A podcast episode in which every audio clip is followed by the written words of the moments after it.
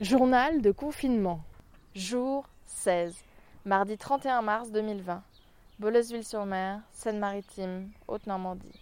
Voyageurs de commerce, brodeuses, coiffeurs, comptables, secrétaires et surveillantes dans un institut catholique.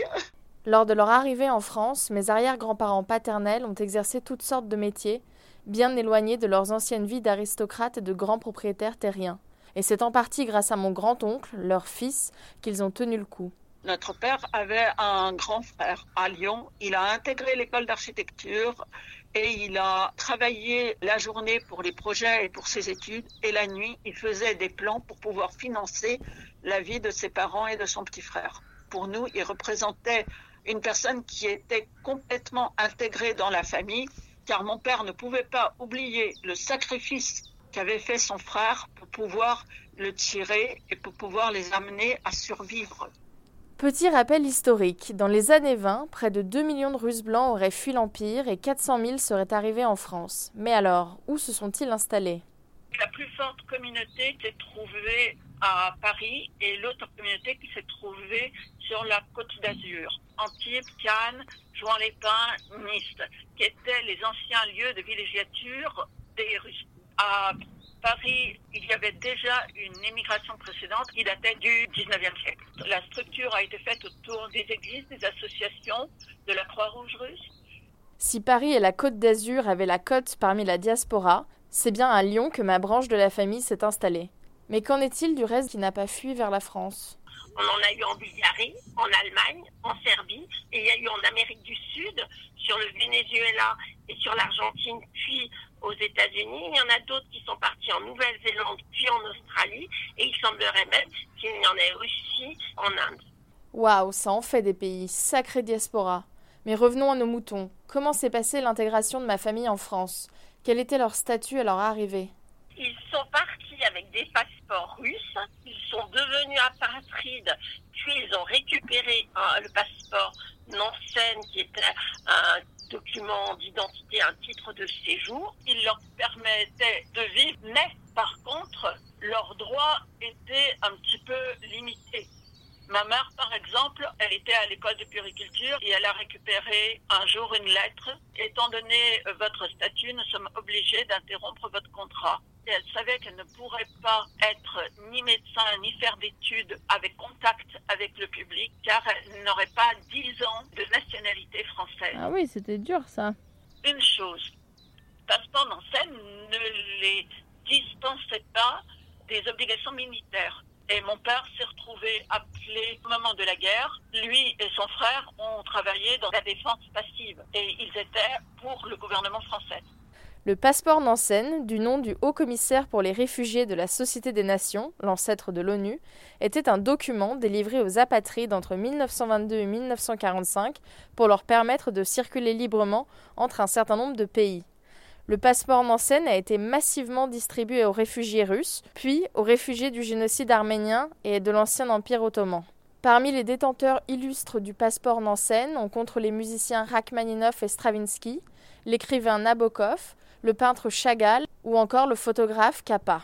Près de 450 000 passeports Nansen ont été distribués pendant l'entre-deux-guerres, et mes propres grands-parents en auront bénéficié pendant plus de 20 ans, puisqu'ils n'ont été naturalisés français qu'après la Seconde Guerre mondiale. Mais alors, dans ce contexte, comment se sont-ils intégrés? Dans notre famille, ils avaient pris le parti de ne pas vivre sur leur valise en pensant à un retour immédiat.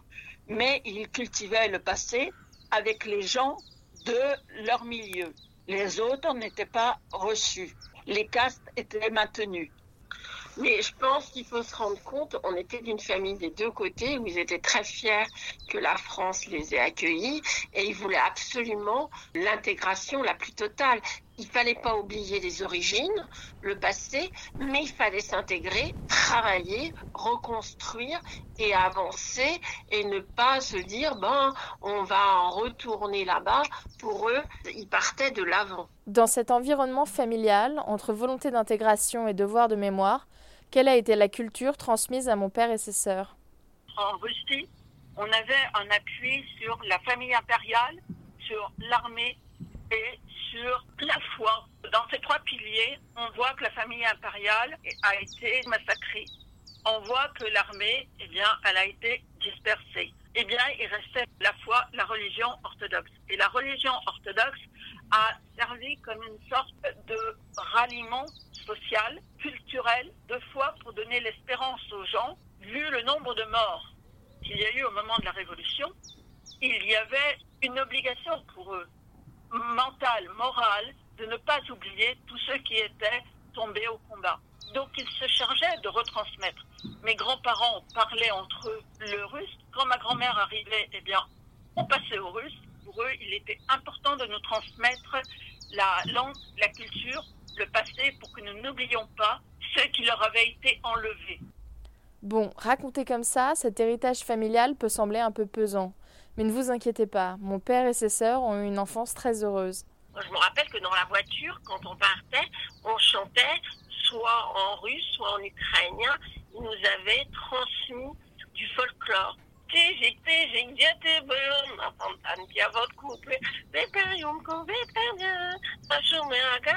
Tu vois, il y a des chansons qu'on a retenues comme ça.